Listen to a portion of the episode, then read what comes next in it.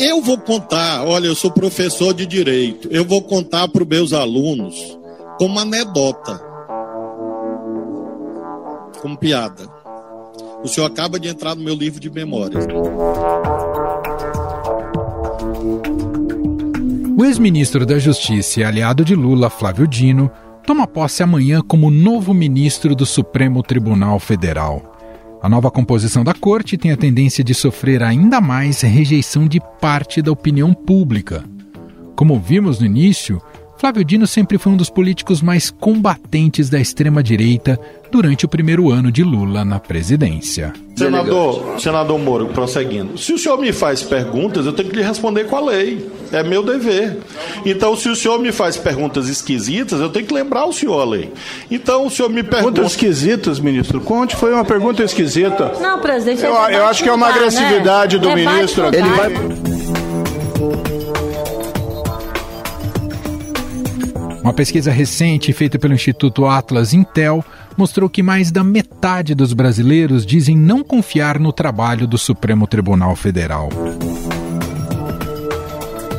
Dos 1.509 entrevistados, 50,9% disseram não confiar nos ministros do Supremo, enquanto 42,3% afirmam confiar e 6,8% disseram não saber.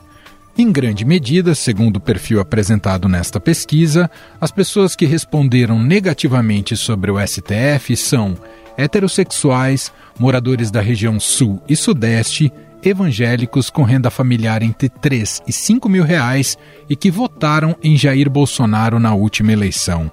A cruzada que os bolsonaristas travam contra a corte é de longa data e remete ainda ao governo do ex-presidente. O ministro Ricardo Lewandowski do Supremo determinou que o governo apresente em 30 dias um plano nacional de vacinação contra a Covid. O Ministério da Saúde afirma que a estratégia vai ter como base campanhas já coordenadas pelo SUS. Durante a pandemia da Covid-19, o STF foi responsável por obrigar o governo passado a tomar medidas essenciais para garantir a segurança da população. Nas eleições, coube não apenas à Corte, mas também ao Tribunal Superior Eleitoral desmentir as acusações de fraude feitas por Jair Bolsonaro. O pessoal desconfia. Eu desconfio, mais do que desconfio, né? Eu tenho convicção de que realmente tem fraude. Tá? As, as, as informações que nós tivemos aqui talvez a gente venha disponibilizar um dia, né? É que em 2014 o Aécio ganhou eleições. Em 2018 ganhei primeiro turno. E daí alguns falam, eu nunca vi ganhador reclamar. Eu estou reclamando porque eu quero. Eu quero transparência. O principal alvo de Bolsonaro e dos bolsonaristas é o ministro Alexandre de Moraes, que se tornou uma espécie de bastião contra o radicalismo. Isso tem uma explicação. O magistrado é relator de inquéritos que atingem em cheio o coração da extrema-direita, como os atos de 8 de janeiro. Não é possível ter é, qualquer possibilidade é, de esquecer é, que isso tentou subverter a democracia no Brasil, tentou acabar com os poderes constituídos, principalmente o Supremo Tribunal Federal, Recentemente, Alexandre de Moraes proibiu o adiamento da convocação de Jair Bolsonaro para prestar depoimento na Polícia Federal sobre uma suposta organização que planejava um golpe de Estado. Os esclarecimentos do ex-presidente devem ser feitos no dia de amanhã. Inclusive, a manifestação convocada por Bolsonaro para se defender dessas acusações, no próximo dia 25, na Avenida Paulista, em São Paulo, deve ser marcada por críticas à corte. Eu peço a todos vocês que compareçam trajando verde e amarelo. E mais do que isso, não compareçam com qualquer faixa ou cartaz contra quem quer que seja. Nesse evento, eu quero me defender de todas as acusações que têm sido imputadas à minha pessoa nos últimos meses.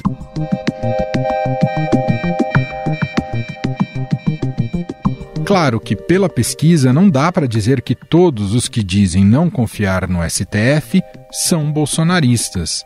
A insatisfação já rompeu essa bolha. Um exemplo são as decisões recentes de Dias Toffoli relacionadas à Lava Jato. A Atlas Intel identificou que 80% dos entrevistados discordam das decisões de suspender o pagamento de multas impostas às empresas JF Novo Honor, que é antiga Odebrecht, por envolvimento em esquemas de corrupção. Suspende os pagamentos que seriam feitos na multa nesse acordo fechado entre a agora Novo Honor, a antiga Odebrecht, com o Ministério Público Federal. E é uma decisão que vem na esteira de uma outra decisão de Dias Toffoli a pedido da JIF, questionando, usando como base principalmente as, o vazamento de, das conversas entre Sérgio Moro e integrantes do Ministério Público Federal em Curitiba.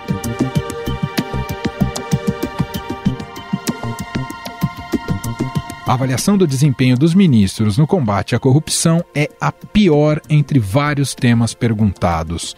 Quase 60% dos entrevistados disseram que os ministros têm desempenho péssimo ou ruim no combate à corrupção. Entre os ministros do Supremo, Carmen Lúcia é a que tem melhor avaliação. 48% dos entrevistados disseram que a ministra tem imagem positiva. Depois dela, como os mais bem avaliados, aparecem os ministros Alexandre de Moraes com 39% e Luiz Roberto Barroso com 38%, ele é o atual presidente da corte. Não há dúvidas de que o Supremo teve uma atuação importante nesses últimos anos, com a punição aos corruptos do mensalão, a preservação das prerrogativas dos estados na pandemia e a defesa do processo eleitoral, além da responsabilização dos executores e artífices do atentado do 8 de janeiro. De baderna, eh, não teve nada. Não, foram de forma programada, financiada. A Procuradoria recentemente denunciou os primeiros financiadores é, para conseguir um golpe militar, depor o governo eleito, que havia tomado posse uma semana antes, e fechar o Supremo Tribunal Federal.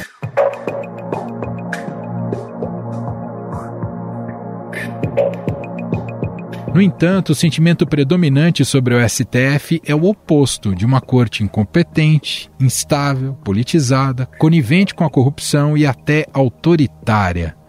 Provocado pela política sobre temas polêmicos, como o aborto, o STF é sobrecarregado e tragado por paixões partidárias.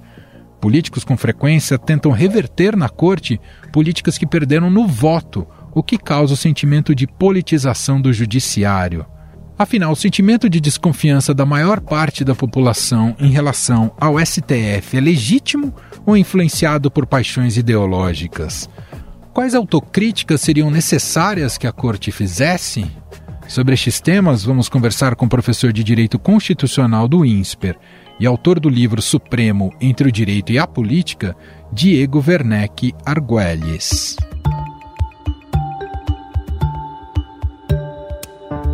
Olá, Diego, seja muito bem-vindo, tudo bem? Olá, Emanuel, tudo bem? Obrigado pelo convite. Bom, Diego, essa pesquisa recente né, da Atlas Intel mostra que mais da metade dos brasileiros afirmam não confiar no trabalho e nos ministros do Supremo Tribunal Federal. Esse contingente de insatisfação aumentou de um ano para o outro. Claro que esse recorte pode estar contaminado em alguma medida pelos ânimos políticos de ocasião. De qualquer forma, começa aqui a nossa conversa te perguntando quanto é preocupante, na sua visão, que a mais alta corte do país tem esse grau de desconfiança da, da sociedade brasileira? Bom, Emanuel, acho que para responder essa pergunta, a gente pode dar um passo atrás e tentar é, colocar algumas coisas na mesa sobre como ler esses resultados quando se trata né, de uma instituição como o Supremo. Primeira coisa, é, a gente precisa ter em conta que nessas pesquisas de confiança, de maneira geral, as outras instituições também não costumam se sair muito bem no Brasil, né? Então, Congresso, né, Executivo, partidos políticos, são instituições que tipicamente, historicamente, até tinham avaliação pior do que o Judiciário, né? Quando a gente olhava pesquisas há 10 anos, assim, 15, 10 é, anos, acho que isso começou a se alterar, e hoje é, acho que é um, é, um, é um resultado consistente de várias pesquisas parecidas com essas que saíram, né? O Datafolha tem uma série assim, tem um índice de confiança na justiça é, que é mantido por pesquisadores da Fundação Getúlio Vargas de São Paulo. Tem flutuações, mas no geral a gente observa que há uma, última década, uma, uma tendência de queda aí na avaliação do Supremo. Mas acho que é importante enfatizar que essa tendência de queda não, não torna o tribunal um corpo tão estranho se a gente olha para as outras instituições de governo e políticas que, no geral, também são mal avaliadas. O que é interessante dessa pesquisa, um primeiro dado, como se observou, é que se a gente se preocupa em, em olhar a comparação que a pesquisa permite com a própria pesquisa feita um ano antes, a situação parece ter se agravado. Né? E, embora algumas cautelas a gente tenha que ter também, por exemplo, essa não é uma pesquisa que procura é, perguntar o quanto as pessoas sabem o que o Supremo faz, o quanto as pessoas entendem qual é a função do tribunal. Ainda assim, eu acho que é um dado é, relevante para a gente considerar, sobretudo em termos dessa piora. Né? Por que, que, as outras perguntas que eu mencionei aqui seriam relevantes? E por isso que a gente tem que olhar vários estudos, né, com perguntas diferentes, perguntas complementares, porque é difícil a gente saber o que exatamente a gente está medindo com essa pergunta sobre confiança. As pessoas podem ter uma visão de um tribunal que tem que resolver os problemas delas. Então, se não resolve, se não dá a decisão que você quer, você não confia. Né? Isso, isso seria ruim para a democracia brasileira se essa visão fosse disseminada. Mas as pessoas podem, por outro lado, pensar: bom, esse é um tribunal que resolve questões que muitas vezes vão me desagradar. E aí, confiar é confiar que esse tribunal vai estar sendo bom árbitro dessas questões. Né? Então, tem maneiras diferentes de entender o que, que, as pessoas podem ouvir quando a gente pergunta sobre confiança e, e somar estudos diferentes resultados diferentes, perguntas diferentes, é, é, algo importante. Mas, dito isso, eu acho que não é surpreendente que a gente observe nesse e em outros estudos que algo aconteceu nos últimos anos, né? Com com exceção de um período na pandemia em que alguns desses resultados apontaram para uma, uma melhora na confiança do Supremo, diria que nos últimos anos a gente vê uma, uma tendência que não é assim muito favorável à confiança na instituição. Uhum. Bom, quando se depura alguns dados né, sobre o perfil dos entrevistados nessa pesquisa, se identifica que ali estão muitos eleitores do ex-presidente Jair Bolsonaro né, nessa pesquisa mais recente. E, e, isso, não, isso é um aspecto que não é desprezível. E te pergunto, Diego, em que medida a, a extrema-direita no Brasil contribuiu decisivamente para a perda de, de credibilidade do, dos ministros do Supremo Tribunal Federal? Acho que essa é uma pergunta muito importante, Emanuel, até para colocar o que está acontecendo no Brasil num contexto global. Né? Num contexto global de ascensão de movimentos de extrema-direita, que tem como parte do seu ingrediente é, de mobilização a, é, a insatisfação com certas é, políticas ou regras de proteção a direitos de minorias, por exemplo, né, vistos como, como em descompasso com o que a, a, população realmente quer. Isso é um discurso típico né, de movimentos de, de extrema-direita contra direitos de minorias.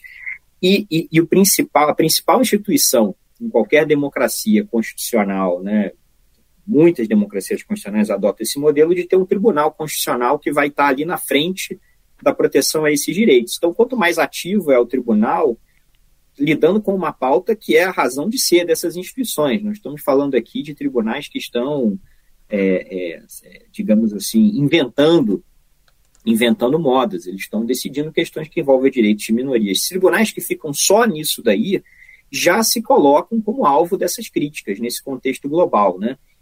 Então, tem parte do que acontece que eu acho que, e, e aí é importante enfatizar isso nesses dados também, que é um, um, um, reflexo de movimento de muitos anos no Brasil, que é reflexo de um movimento global, que é quanto mais o tribunal cumpre o que, num certo sentido, é o seu papel, a sua razão de ser, mais polêmico ele vai ser, mais controverso ele vai ser. Então, é, não tem muito como querer que um tribunal que é importante, que decide questões que dividem a sociedade brasileira e dividem qualquer sociedade muitas vezes, não vá se tornar mais é, é, criticado e que esses indicadores de confiança não vão, por exemplo, flutuar, né? E, e não, dificilmente o tribunal vai vencer um concurso de popularidade.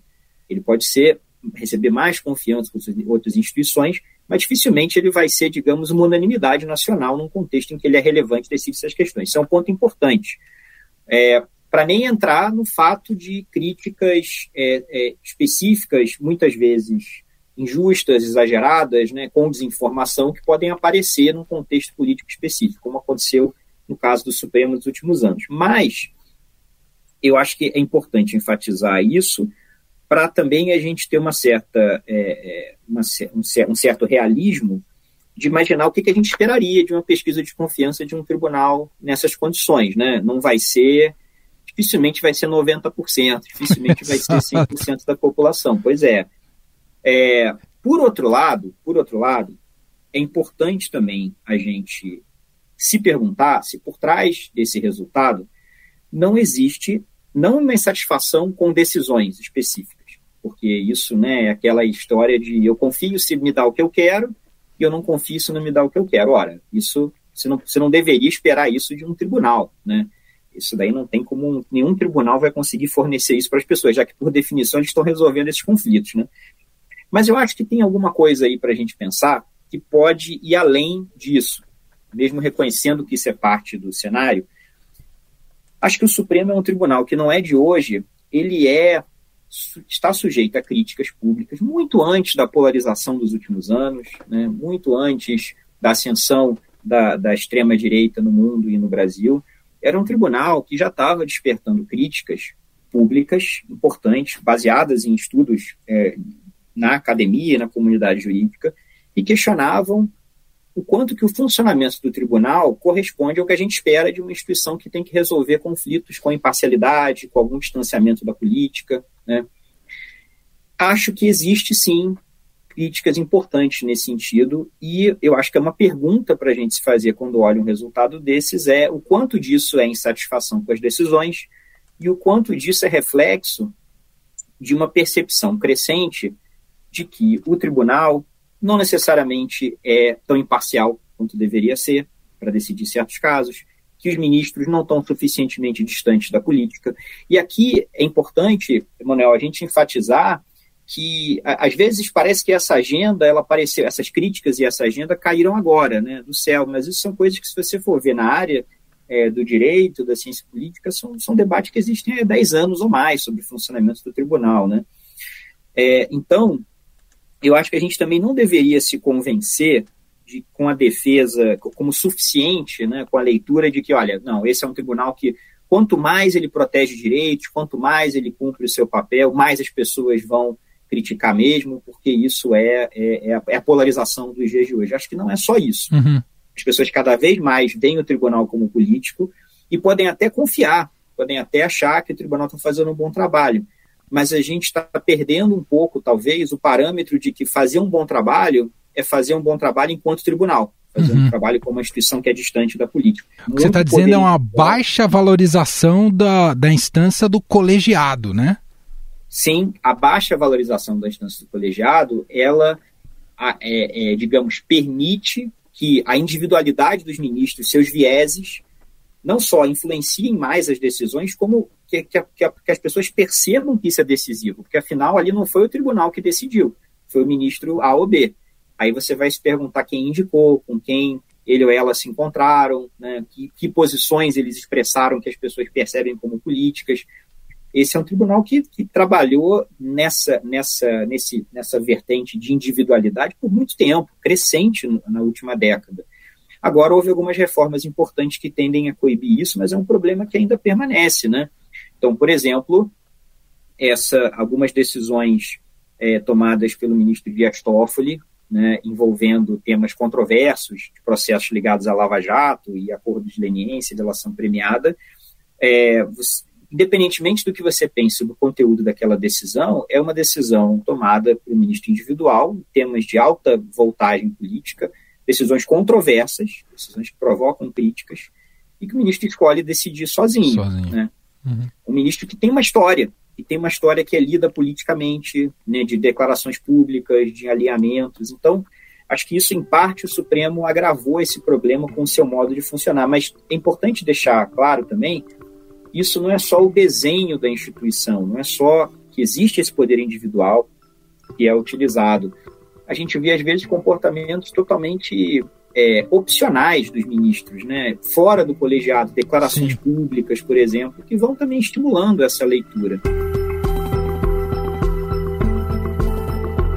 Queria chegar nesse ponto. O quanto esse tribunal mais ativo na política, na política do dia a dia, é produto da cultura política atual, mais radicalizada, mais polarizada, ou vem como uma espécie de sanitização dos problemas políticos, porque assim uhum. ele é demandado? Tribunais são, de fato, instituições que agem quando demandadas, né? Então, isso é algo que os ministros do Supremo frequentemente nos lembram quando estão respondendo a críticas sobre né, a sua participação excessiva.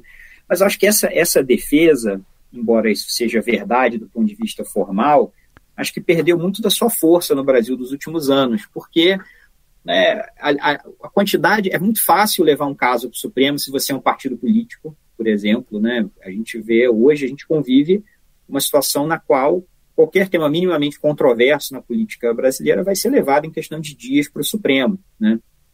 É, olha no arco da pandemia, em que toda a política, claro que aí houve a contribuição para esse estado de coisas de uma, uma postura absolutamente radical né, do, do, do, governo com relação a esses temas.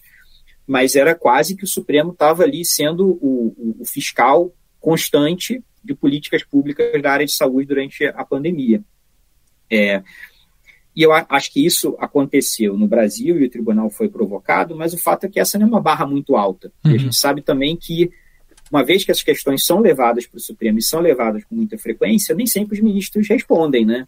Alguns temas não têm decisão durante meses, anos, né, outros e, e, só o fato de você ter recebido uma série de provocações cada vez mais frequentes e algumas você enfrentar imediatamente e outras levar anos, acho que só reforça a sua liberdade. Aí reforça, ref, a, a, embora esse argumento do eu só ágil quando provocado parece enfatizar estou de mãos atadas, quando a gente olha a quantidade de casos, a frequência das provocações sobre todo e qualquer tema e o fato de que o tribunal vai acabar escolhendo sim quais delas vai se pronunciar em cada momento, acho que acaba virando um pouco o sentido dessa, dessa ideia, né? Esse é um tribunal que tem muita liberdade para escolher o que priorizar e acho que as pessoas perceberam isso. Hoje, se você sim. pergunta para as pessoas assim, explica para mim assim como que o tribunal escolhe quais casos vai julgar. Acho que ninguém vai fazer muita ideia de quais são os mecanismos mas vai ter alguma percepção vaga de que é, eles querem, mais ou menos, né? Isso aqui eles priorizaram nesse momento para evitar conflito com o Congresso, isso aqui saiu de pauta porque havia uma situação pública que poderia ser espinhosa para o tribunal. Então, isso, isso, isso, isso pode estar equivocado em vários casos, essa narrativa, mas eu acho que é uma narrativa que se tornou dominante na imprensa também. Tudo é interpretado como se fosse escolha, e acho que isso também reforça o problema que eu estava apontando. O aspecto combate à corrupção é, é, um dos mais mal avaliados aí nessa pesquisa. A gente observa neste momento a corte, até por decisões individuais, é, é reavaliando decisões, revendo decisões da Operação Lava Jato, que cometeu muitos equívocos em seu curso. Mas o senhor não teme que uh, o, o Supremo pode estar tá desbalanceando para o outro lado, se tornando uma corte revisionista e, e contribuir para essa percepção de uma corte que não combate a corrupção? Acho que, sem dúvida, a corrigir erros e mudar a sua jurisprudência de maneira mais geral é algo que não deveria, em si, ser um problema para tribunais. O que pode se tornar um problema é quando isso acontece com uma velocidade extrema, com um radicalismo extremo, porque isso reforça, é, tô, acho que isso é verdade para o arco da Lava Jato em, em, várias coisas, mas acho também que isso é verdade de maneira mais geral, né, porque aí as pessoas começam a se perguntar quão maleável é essa jurisprudência, né, se, se essas pessoas tinham tanta convicção de certos argumentos há alguns anos, e alguns anos depois a convicção muda, né, o quanto então que você acredita na sinceridade daqueles argumentos apresentados, ainda mais quando eles muitas vezes são colocados de forma muito hiperbólica, né? O ministro A, em determinado momento, diz isso aqui é inadmissível, e o mesmo ministro, alguns anos depois, diz não, na verdade, é, inadmissível é o contrário. né? Então, acho que essa esse tipo de dinâmica não é, não é você mudar a jurisprudência, não é você revisitar questões, especialmente o que é importante lembrar que no caso da Lava Jato, essa sempre foi uma corte dividida, né? Essa sempre foi uma corte Verdade. conflitada internamente, quando está dividida assim, às vezes um, dois votos de diferença ali pode mudar o resultado. Acho que isso não é, é, é seria, seria difícil evitar que uma corte dividida assim não em algum momento do futuro não, não revisitasse essas questões com resultados diferentes. Mas é que isso é, é algo que, digamos, é um, é um, é um estoque de, de revisitar o passado que não pode, ele tem um fim, né? ele, ele é finito. Quanto que você consegue fazer isso antes que as pessoas comecem a se perguntar, mas então é uma liberdade total. Então, é, é, o, é, o tempo é o senhor das decisões do tribunal e não os argumentos que os ministros estão colocando de fato ali. Eu, eu não saberia, acho que estou só colocando aqui uma, um critério geral muito abstrato, mas eu acho que, de alguma forma, a gente tem que tentar pensar em como torná-lo concreto em problemas específicos para o tribunal. Um tribunal que se coloca como capaz de fazer quase qualquer coisa no tempo que quiser e mudar quase tudo que fez, é um tribunal que está mandando para as pessoas uma imagem de liberdade. Sim, perfeito. Até para a gente fechar, queria te fazer uma pergunta para buscar esse melhor entendimento jurídico, né, e sobre o funcionamento da corte, o quanto que o STF acaba pagando um preço por ter que atuar sobre uma constituição que é muito ampla. É, é, isso não sobrecarrega demais a corte e também ajuda a passar essa imagem de um judiciário lento e, e, ineficiente? Não caberia uma melhor distribuição disso, então, pensando no judiciário como um todo, professor?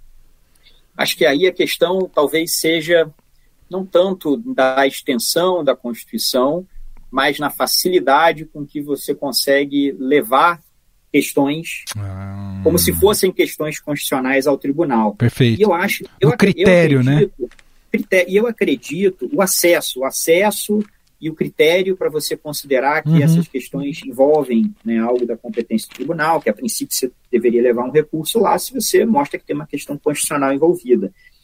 É, eu acho que isso depende menos do texto constitucional, mas essa é minha minha visão, e mais né, de como os ministros e o judiciário interpretam esse texto, né, sinalizam para as pessoas que elas têm uma chance diferente de zero de ter uma resposta diferente se continuarem recorrendo lá para cima. É, às vezes tem a ver também com simplesmente quão fácil é você né, é, é, ajuizar um recurso no tribunal. Né, tem propostas diferentes com relação a isso, de você mexer nos critérios, de você é, tornar mais caro o acesso para alguns recursos, para quem pode pagar. Eu, eu acho que é importante só considerar, para quem está nos ouvindo, que entre uma Constituição detalhada e um tribunal no mundo, né, que tem muito processo, mais processos que consegue lidar, que recebe muitos recursos repetidos, que tem dificuldade para decidir essas dezenas de milhares de casos, muita coisa tem que acontecer, né? Tem interpretações, tem como é o custo para acessar, tem como são as regras de acesso e os critérios para receber os recursos ou não. Eu só diria que eu acho que essa relação não é automática. Mas aí eu volto a um ponto que, que tem a ver com a nossa conversa. Né? O Supremo também, ao se colocar como a, a, digamos, o fiscal quase que imediato das outras instâncias do judiciário, em muitos casos, a gente vê um crescente número de ações chamadas reclamações. São processos que há 20 anos eram muito raros, mas que você leva para o Supremo quando você alega que alguma autoridade, tipicamente um juiz, mas não necessariamente, desrespeitou uma decisão do tribunal. Essas decisões são crescentes no Supremo elas eram quase inexistentes há 20 anos, esse tipo de processo, e hoje é um tipo de processo bastante frequente, porque, em parte, quanto mais o tribunal quer se colocar também como o fiscal do judiciário em geral, ele poderia ser em última instância para alguns casos, mas conforme ele sinaliza que você pode recorrer, você pode tentar usar esse tipo de instrumento, e acho que a sinalização vem acontecendo nos últimos anos, mas também ele vai convidar as pessoas a tentarem. Muito bem, nós ouvimos aqui Diego Werneck Arguelles, professor de Direito Constitucional do INSPER, autor do livro O Supremo, Entre o Direito e a Política. Gentilmente aqui atendendo a nossa reportagem. Muito obrigado pela conversa, Diego. Até uma próxima. Obrigado, Emanuel. Até a próxima. Estadão Notícias. Este foi o Estadão Notícias de hoje, quarta-feira, 21 de fevereiro de 2024. A apresentação foi minha, Emanuel Bonfim. Na produção, edição e roteiro, Gustavo Lopes, Gabriel Alegrete e Gabriela Forte. A montagem é de Moacir Biasi e o nosso e-mail podcast@estadão.com. Um abraço para você e até mais.